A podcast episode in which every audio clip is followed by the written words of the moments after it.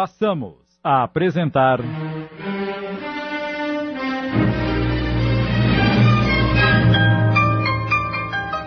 A Caminho da Redenção. Obra de essa de Queiroz, psicografada por Wanda Canuti. Adaptação Sidney Carbone.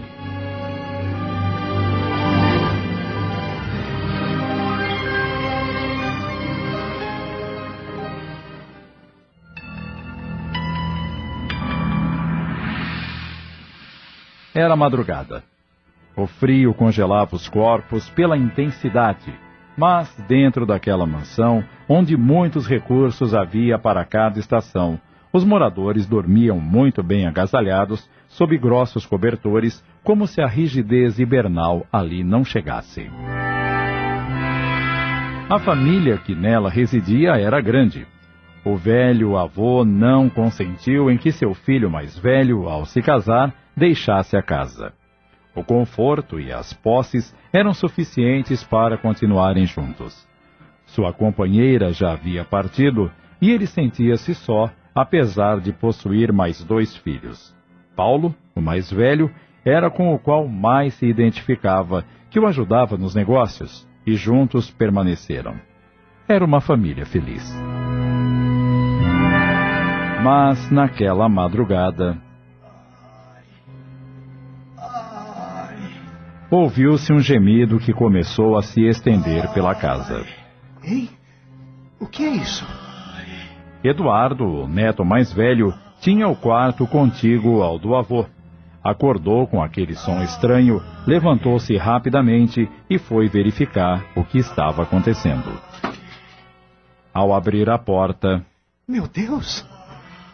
Viu o velho caído ao chão perto do leito. Vovô! Aturdido, correu até o velho e tentou colocá-lo de volta ao leito, mas não conseguiu. Saiu correndo e, batendo nas portas dos quartos, alertou os familiares dizendo que o ancião passava mal. Todos se levantaram e, num instante, estavam ao redor do velho. V vamos colocá-lo na cama. Ajude-me. Enquanto isso, vou tentar localizar o médico. Quando o médico chegou, de imediato, constatou que o ancião havia sofrido um derrame cerebral. Providenciaram uma ambulância e removeram-no para o hospital. Exames foram realizados, mas pouco havia a ser feito. Cinco dias depois, ele deixou esta terra.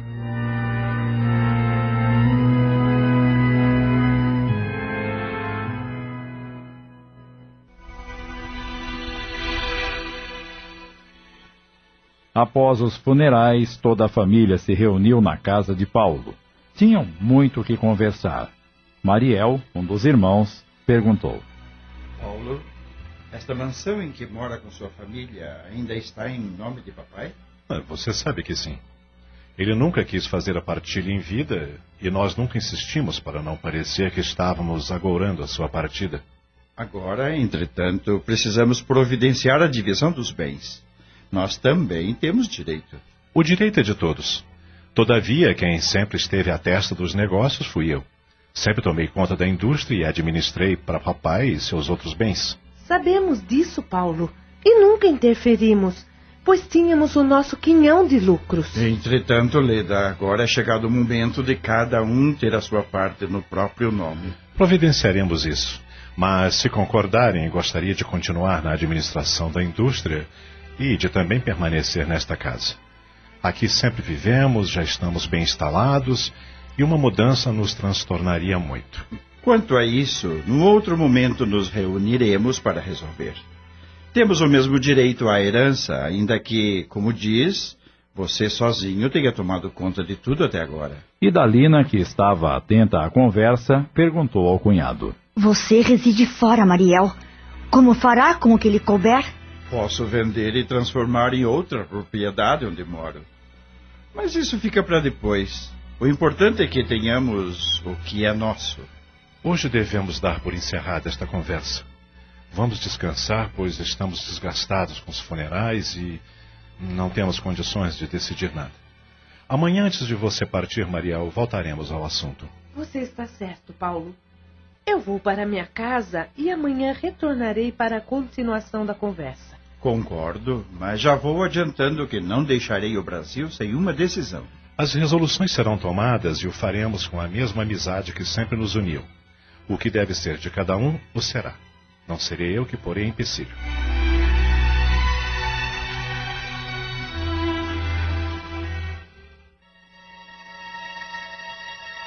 A noite avançava, mas Paulo, com a tristeza da perda do pai e as decisões pendentes, não conseguia descansar. Seus pensamentos se sucediam. Ah, não gostaria de deixar a administração da indústria, a qual já estou habituado. Acompanhei o papai desde a conclusão do meu curso de direito e sempre estive junto dele, até que aos poucos ele foi deixando as responsabilidades em minhas mãos. Com o passar dos anos, comparecia cada vez menos ao trabalho e no final de sua vida visitava a indústria somente quando eu insistia em lhe mostrar alguma inovação.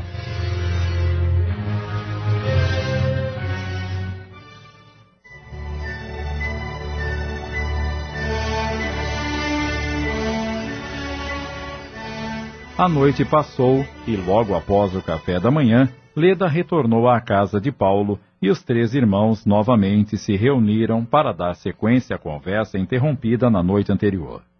Como sugestão de Paulo, organizaram uma relação de todos os bens deixados e, posteriormente, fariam a avaliação de cada um para que a partilha fosse a mais equânime possível. No entanto, nada daria direito a Paulo, pelo valor, de ficar com a indústria e a mansão. Eram as propriedades de maior valor. Leda então sugeriu. Vamos vender tudo e cada um terá sua parte em dinheiro. E a indústria? De onde tiraremos o nosso sustento após? Vocês também entram na divisão dos lucros mensais, cada um recebe a sua parcela. Não devemos vendê-la. Encontraremos uma forma que agradará a todos. Todos têm mensalmente parte nos rendimentos, tanto da indústria como das propriedades. Por que ter que decidir assim, tão repentinamente? Por que não continuar como está por mais algum tempo, até pensarem na melhor solução? Vocês não estão em prejuízo e nem Paulo quer lesar ninguém. Mas não tomem decisões precipitadas. Deixem o tempo passar, que resoluções melhores virão. Desculpe, Dalina, mas insisto para não ter que retornar ao Brasil. Não me é fácil deixar minhas obrigações e sempre estar aqui. Minha vida e a da minha família estão nos Estados Unidos. Compreendemos, Mariel, mas por que resolver isso agora tão apressadamente? Você e Leda têm o suficiente para continuar vivendo com o mesmo conforto que tiveram até aqui. E Dalina tem razão, Mariel.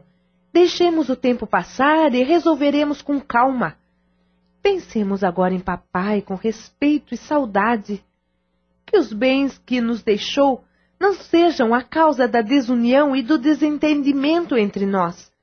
Se ele aqui pudesse estar, com certeza ficaria triste conosco. Lembremo-nos de que poderia ter feito a divisão em vida, mas nunca o quis. Respeitemos, pelo menos, a sua partida tão recente. Esperemos por melhores soluções, sem pressa e sem atropelarmos Paulo. Se sempre confiamos nele, por que não estender essa confiança por mais um tempo? Tudo bem, Leda, tudo bem. Concordo com você. Acredite, Mariel. Tudo que puder ser feito, mesmo que aqui não esteja, lhe será comunicado. Não poderei tomar decisões sozinho. O tempo nos trará soluções. Assim resolvido, os irmãos mais novos de Paulo deixaram a mansão.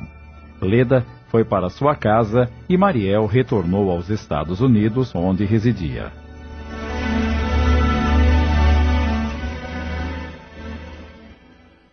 A vida começou a tomar novos rumos naquela mansão. A falta que o velho fazia ainda era sentida, a sua pessoa muito lembrada, e cada qual tinha sempre um pequeno fato ou mesmo algumas de suas palavras para rememorar. Paralelamente às lembranças, os corações de Paulo e Idalina não estavam tranquilos. Com a partida do velho, grande problema se formou.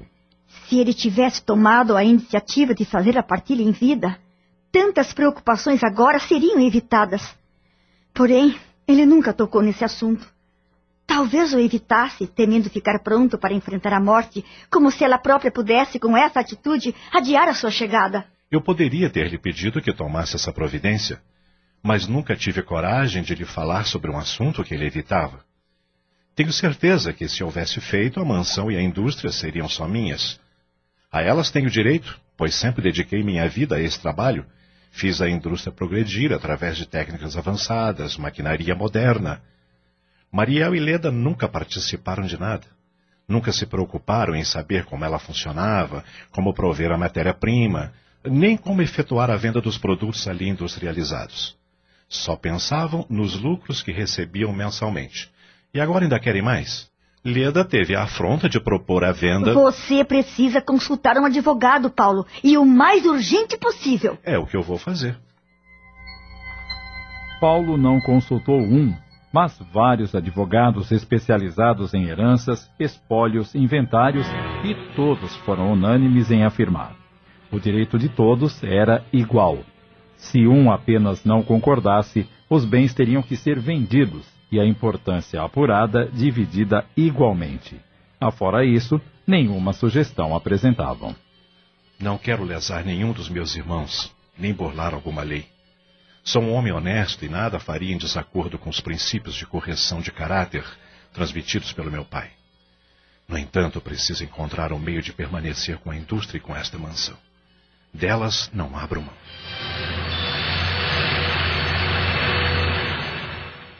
Estamos apresentando A Caminho da Redenção. Voltamos a apresentar A Caminho da Redenção. Adaptação de Sidney Carbone.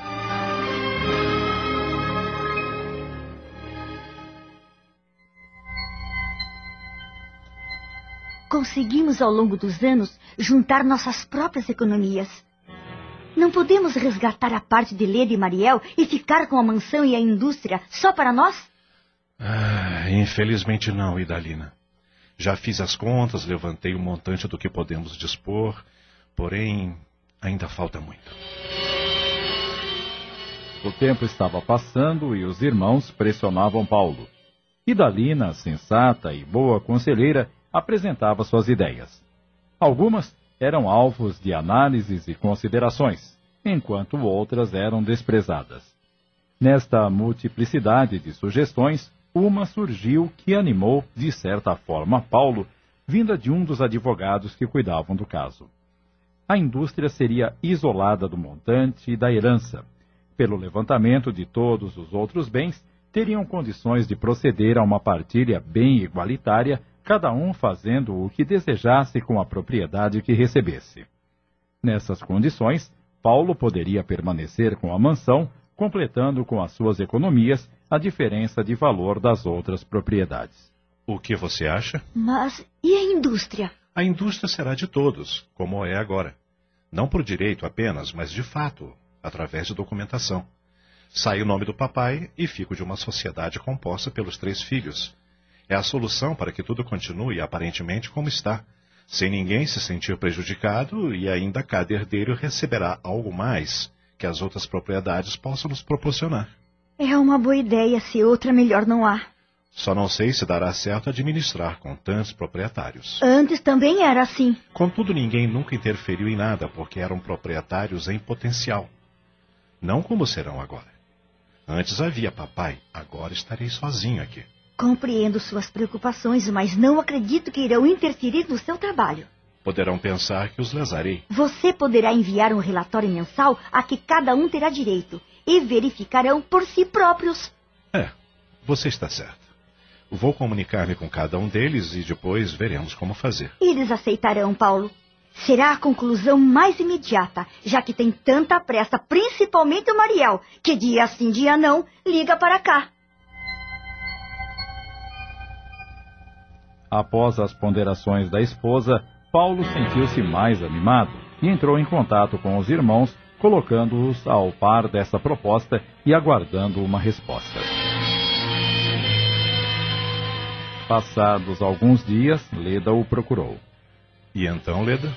Consultei o meu marido, tivemos uma longa conversa e ele deixou a decisão em minhas mãos. E o que você decidiu?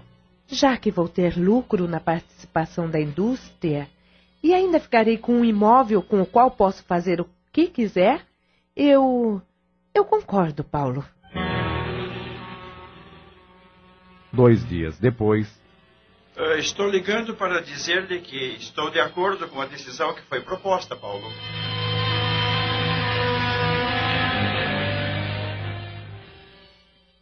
duas semanas depois, Ei, por que está tão pensativo?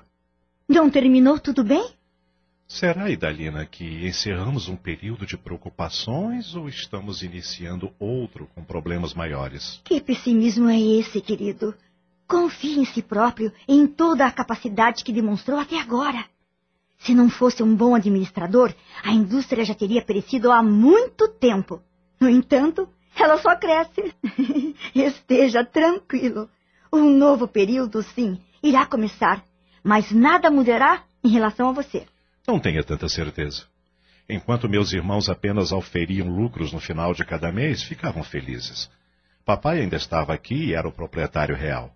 Porém, depois da partilha poderão interferir ou não ficar satisfeitos com o que receberem. Eles não farão isso. Terão os demonstrativos mensais e nada poderá ser contestado. Espero que sim. Você sabe que eles podem discordar do meu modo de gerir. Eu aplico grande parte dos lucros na modernização da indústria para fazê-la crescer. Tudo dependerá de como ficar estabelecido. Ou confiarão em você ou nada poderá ser feito. O seu passado de trabalho e progresso é a melhor testemunha a seu favor, querido. Jamais poderão negar isso. Ah, Idalina, suas palavras confortadoras sempre acabam me convencendo. Que seria de mim se não fosse você? Ai, eu o amo. Apesar de tantos anos de casados, o meu amor ainda é o mesmo. Ah, Mas deixemos esse assunto e lembremos-nos de nossos filhos. O que há com eles? Não estão bem? Todos estão bem, mas falam muito no avô. Sentem saudades dele. E quem não sente falta de uma presença tão terna e amiga? Tem razão. Mas ele deve estar melhor do que nós, liberto de tanta preocupação. Ao dizer isso, Idalina lembrara da continuidade da vida e de que aqui estamos apenas de passagem cumprindo as nossas tarefas. As dele haviam terminado e estava de retorno à verdadeira vida, a do espírito. Apenas leves considerações e crença na continuidade e sobrevivência do espírito, nada mais. Nenhum conhecimento mais amplo possuíam a esse respeito. Nunca foram apegados a práticas religiosas de nenhuma natureza, mas mantinham muito firme a crença em Deus como o Criador do universo e de cada um aqui em trânsito para a verdadeira vida. Sabiam que em algum lugar ele deveria estar melhor, talvez que estivera na terra, mas não sabiam onde. Paulo considerou. Nunca imaginamos onde ele estará. Se a alma sobrevive, deverá estar vivendo em algum lugar. Terá encontrado mamãe? Ela sempre foi para ele o estímulo e a companhia que qualquer homem deseja para si. Sempre foi mãe extremosa, mas partiu muito cedo, deixando-nos consternados e perdidos nos primeiros tempos. Ele sofreu muito com a sua partida. Os filhos já estavam criados, mas numa idade em que os conselhos e orientação da mãe são muito importantes. Ah, E papai foi tudo isso para nós. Sempre nos manteve unidos com sua presença constante, para que sentíssemos menos a dor da ausência de mamãe. Assim estivemos até que cada um foi tomando seu rumo, e eu, por ter permanecido junto dele, recebi muito mais em orientações e exemplos. Tenho a certeza disso, Paulo. Convivi com ele e agradeço-lhe por ter feito de você o homem que é, tanto como marido, como pai e como cumpridor de suas obrigações junto aos negócios. Mas não vamos falar de coisas tristes, querida. Voltemos às nossas preocupações atuais, que são tantas. É bom trazermos as recordações à mente. Ajuda-nos a valorizar o momento que temos nas mãos para saber aproveitá-lo bem e não deixá-lo escapar sem nenhum objetivo ou finalidade. Você. Você falava dos nossos filhos. Além da saudade do avô, há alguma outra coisa que está tirando a tranquilidade deles? Penso que sim. Noto Eduardo muito preocupado. Ele, como nosso filho mais velho e pronto para também escolher sua profissão, pensava preparar-se para um dia eh, substituí-lo na indústria, como você fez com seu pai. E qual é o problema? Ele teme não ser mais possível, uma vez que a indústria agora terá vários proprietários. Mas eu continuarei e também serei um deles. Talvez ele pensasse em tudo e não apenas numa parte. Se todos já concordaram, o comando continuará em minhas mãos e ele pode ajudar-me. Gostaria muito de tê-lo comigo. Você deve conversar com ele e, se persistir esse seu desejo, mesmo ainda estudando, poderá fazer-lhe companhia em suas horas vagas e ir aprendendo. Oportunamente falarei com ele. Não há pressa. Temos muitos pontos a estabelecer e resolver ainda.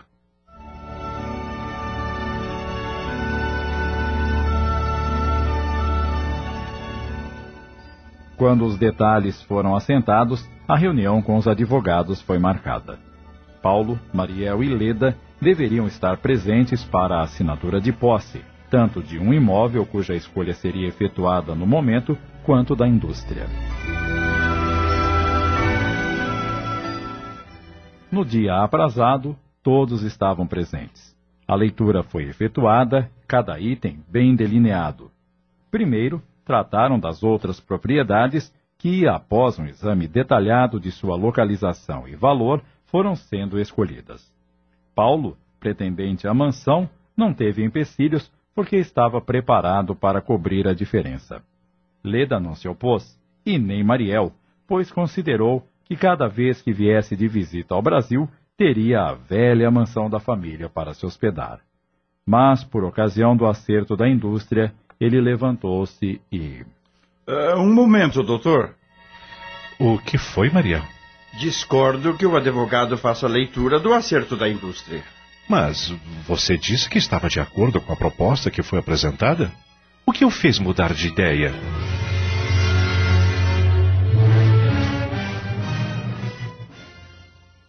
Acabamos de apresentar.